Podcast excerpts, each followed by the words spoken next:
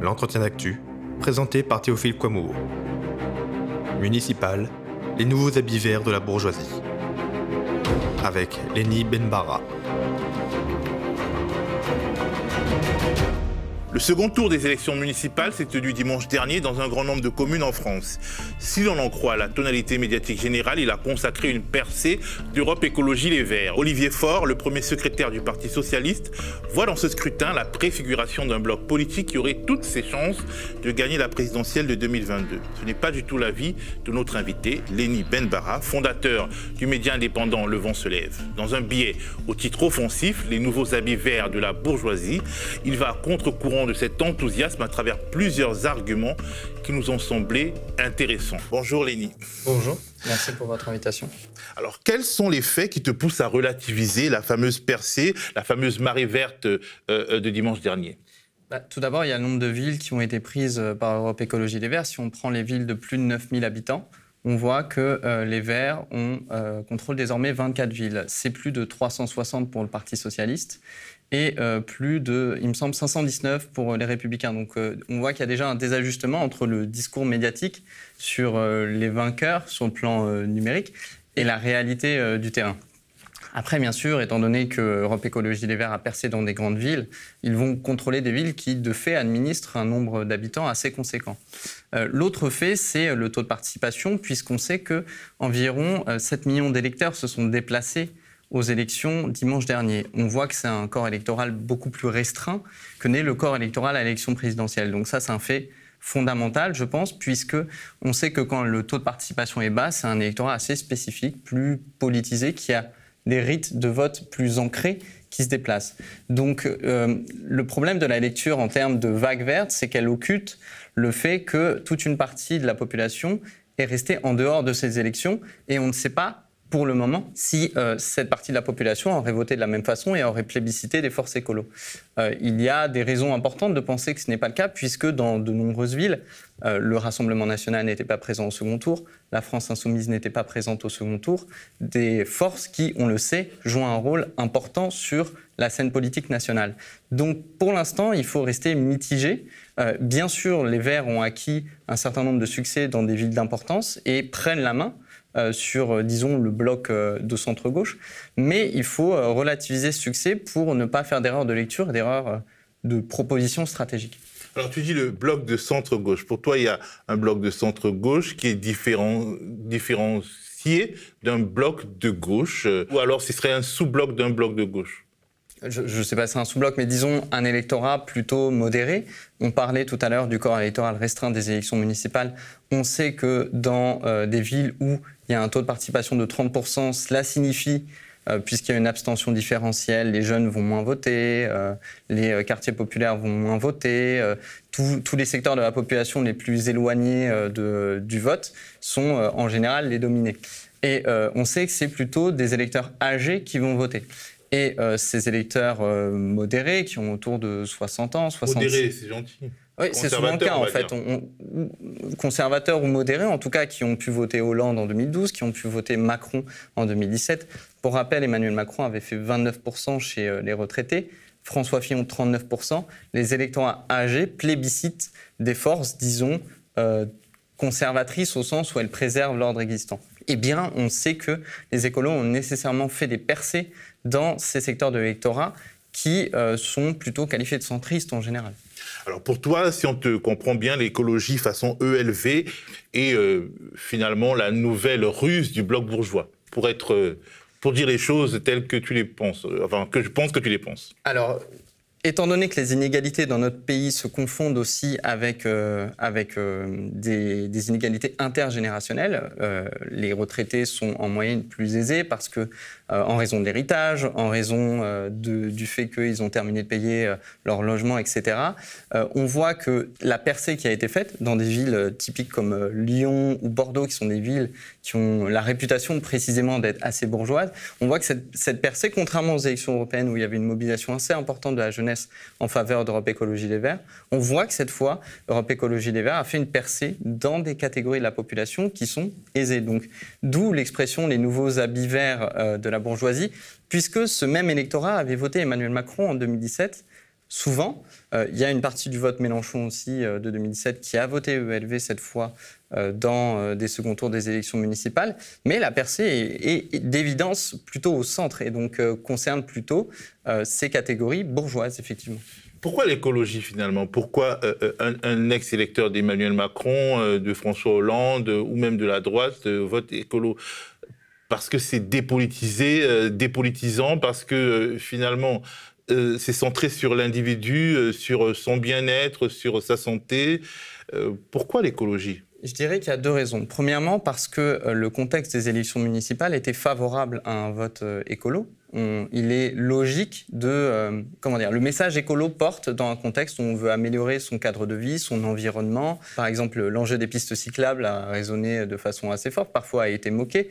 Euh, mais du moins, l'idée euh, qui est portée par Europe Écologie Les Verts au niveau local résonne assez fortement avec les aspirations de l'électorat. Les gens veulent améliorer leur cadre de vie. La seconde raison, je dirais, c'est que Emmanuel Macron a creusé des tranchées, j'emprunte l'expression à mon ami Benjamin Morel, euh, qui a donné une interview aujourd'hui au Figaro, entre lui et l'électorat de gauche, à travers euh, la loi anti-casseurs, à travers euh, la loi Avia, à travers le mouvement des retraites et à travers les violences policières. Donc, de fait, l'électorat de centre-gauche qui avait pu voter Emmanuel Macron en 2017, c'est euh, retourner, disons, vers, euh, vers des forces comme euh, le PS et ELV. Et s'il a plébiscité ELV plutôt que le PS, c'est parce que le PS est toujours marqué par, disons, une image vieillissante, une image de non-renouvellement de la politique. Donc ELV a su capitaliser sur une forme de vote par défaut contre le macronisme, même si je ne suis pas sûr que c'est l'opposition au pouvoir national qui a le plus joué. De mon point de vue, c'est plutôt les enjeux locaux et l'amélioration du cadre de vie. Mais voilà, sur le plan sociologique, ce qui s'est passé. Le fait est que si la gauche et la droite ne savent plus vraiment où elles habitent en ce moment, le fâché de gauche, donc de tradition de gauche, et le fâché de tradition de droite n'ont ni les mêmes réflexes politiques, ni le même imaginaire politique. Finalement, on se demande, et on, et on le voit en réalité au fil des élections intermédiaires, est-ce qu'un bloc populaire face à un bloc bourgeois n'est pas quelque peu chimérique quand on regarde les comportements politiques objectifs des Français? Je dirais autre chose. De mon point de vue, il ne peut pas y avoir de bloc populaire si le peuple est absent des élections. Ça n'a pas de sens. Donc on sait très bien que dans les périodes, euh, dans ce que j'appelle les temps froids, c'est-à-dire dans les périodes de ralentissement de la conjoncture politico-électorale, c'est-à-dire les élections intermédiaires où la participation est plus faible, euh, la, puissance, euh, disons, du vote euh, dégagiste et de la politisation des classes populaires est beaucoup plus faible. Donc, il ne peut pas y avoir de bloc populaire. Néanmoins, on a vu que hors du champ politico-électoral, c'est-à-dire les Gilets jaunes, ce bloc populaire a pu exister et existe de fait on voit que la France est de plus en plus polarisée en termes d'inégalité socio-spatiale, d'inégalité de revenus, d'inégalité de pouvoir. Et donc, je ne crois pas que, que, l'idée de construire ce bloc populaire soit euh, datée, euh, dépassée. Euh, au contraire, au contraire, je pense qu'à l'occasion de la prochaine élection présidentielle, on verra remonter cette politisation, on verra revenir aux urnes et revenir vers l'acte politique toute, toute une série de catégories qui en étaient exclues jusqu'ici. Et même si ces catégories populaires sont hétérogènes, clivées, on le sait, elles ont néanmoins le même adversaire.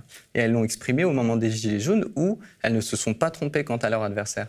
Donc, si la relation adversariale, si la relation, euh, disons, euh, de destitution du pouvoir en place est plus forte que ce qui euh, les divise, ce bloc populaire peut exister. Ça nécessite les formes d'incarnation adéquates, ça nécessite un positionnement adéquat.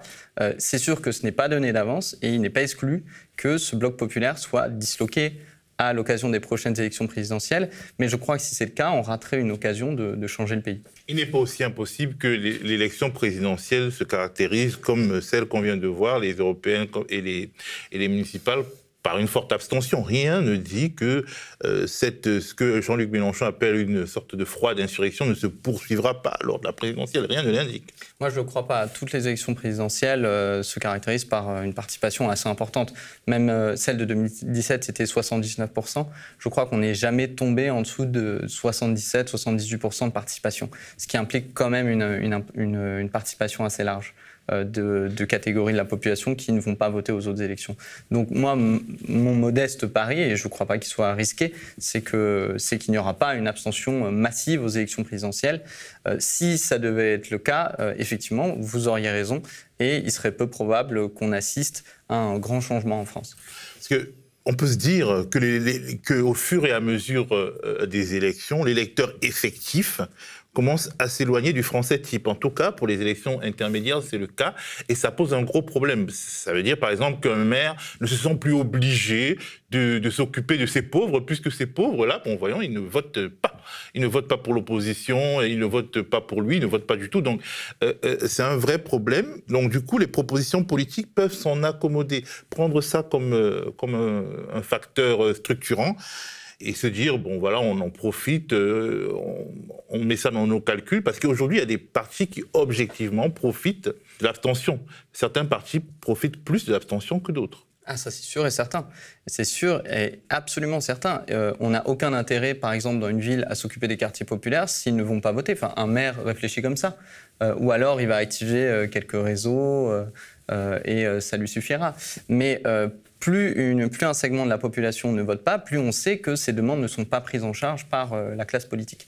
Donc euh, ça arrange des forces qui sont favorables au statu quo. Elles se disent que tout simplement, euh, elles peuvent gouverner avec un bloc électoral restreint, avec une participation restreinte. Et euh, donc, euh, bien entendu, il n'y a pas de souci quand il y a l'abstention. D'ailleurs, c'est de mon point de vue l'erreur que font les gens qui appellent à l'abstention, c'est que les, politiques en place, la, la, disons la classe dirigeante au pouvoir, n'a aucun problème avec l'abstention. Elle en est absolument très contente. Donc, euh, donc oui, bien sûr, je, suis d'accord, ce désajustement pose des soucis démocratiques, pose des soucis euh, en matière de représentativité, et euh, il est certain que tout changement passe forcément par une participation importante. Que faut-il penser du bloc de gauche que veulent construire Yannick Jadot et Olivier Faure et qui, très clairement, veut se faire contre la France insoumise? Ils le disent, ils ne le cachent pas. Je crois que ces forces-là qui euh, travaillent en ce moment, disons, à, l'Union, euh, sont en train de faire une erreur magistrale. Elles pensent pouvoir effacer dix ans d'événements politiques en France, euh, dix ans de polarisation accrue, dix ans de dégagisme, de décomposition du champ politique. Et je crois que, en particulier du côté du Parti socialiste, il y a toute une série de barons qui pensent pouvoir rejouer la carte de 2012 et revenir à l'époque glorieuse du socialisme où euh, la gauche gouvernait de nombreuses villes, avait des centaines de députés, etc. À mon avis, c'est une attitude de nostalgie politique. Et euh, on le voit dans, la démarche qui est en train d'être mise en place. On voit assez peu d'innovation, on voit assez peu euh, de capacité à capter la radicalité qui est présente dans le pays et qui s'exprimera. Si les classes populaires se déplacent en 2022, il y aura une forme de radicalité qui va s'exprimer. Si, c'est l'électorat du statu quo, non, c'est certain. Mais, euh, je crois donc qu'elles font cette erreur de penser qu'elles peuvent euh, complètement euh, mettre ça sous le tapis et que l'espace laissé par Emmanuel Macron au centre-gauche est suffisant pour composer un bloc électoral suffisamment large pour gagner. Donc, à mon avis, elles font une erreur stratégique majeure. Ensuite, en ne s'adressant pas à la France insoumise, euh, je pense qu'elles font une seconde erreur stratégique majeure, puisque en réalité, ce bloc-là n'a pas de candidat aussi bien placé que Jean-Luc Mélenchon pour aller à l'élection présidentielle. Donc, entre le marteau mélenchonien et l'enclume macroniste, elle risque d'être euh, mise, mise, à mal, comme, comme Benoît Hamon l'a été en 2017. Donc, euh, donc voilà, je crois qu'elles font une double erreur dans leur tentative de restauration.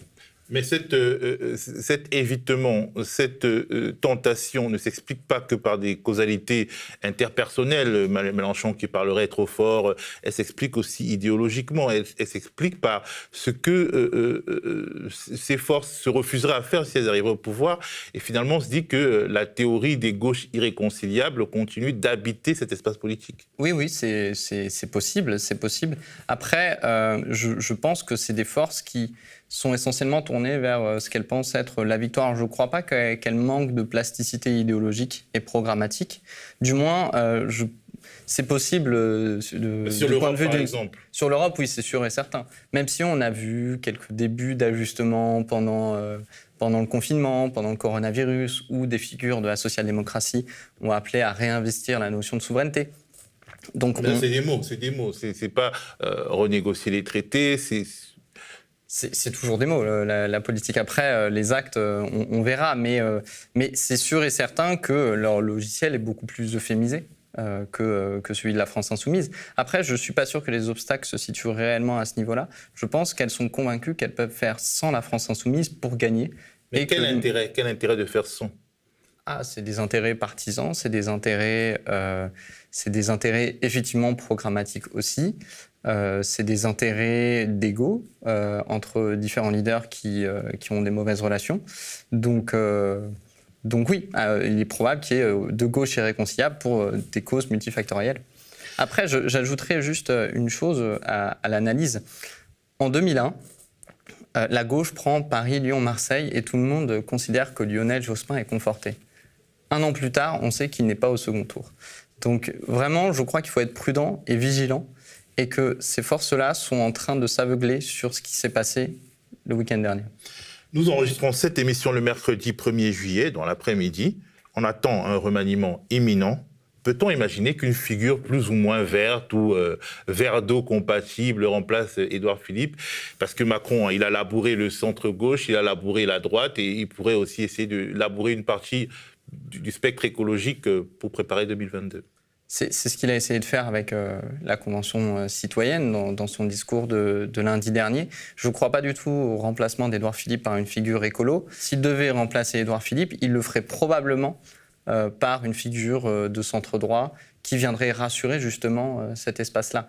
on a eu, il y, a des noms comme Michel Barnier qui ont circulé, comme Jean-Louis Borloo, d'autres noms enfin de, multiples noms circulent en réalité, mais euh, je, vois mal comment il pourrait appeler au poste de Premier ministre une figure écolo, sachant que ce serait un pari extrêmement risqué du point de vue de l'électorat âgé conservateur qu'il a réussi à mettre dans son escarcelle, on le voit en ce qui concerne les sondages nationaux, et euh, qu'il risquerait de perdre s'il le faisait.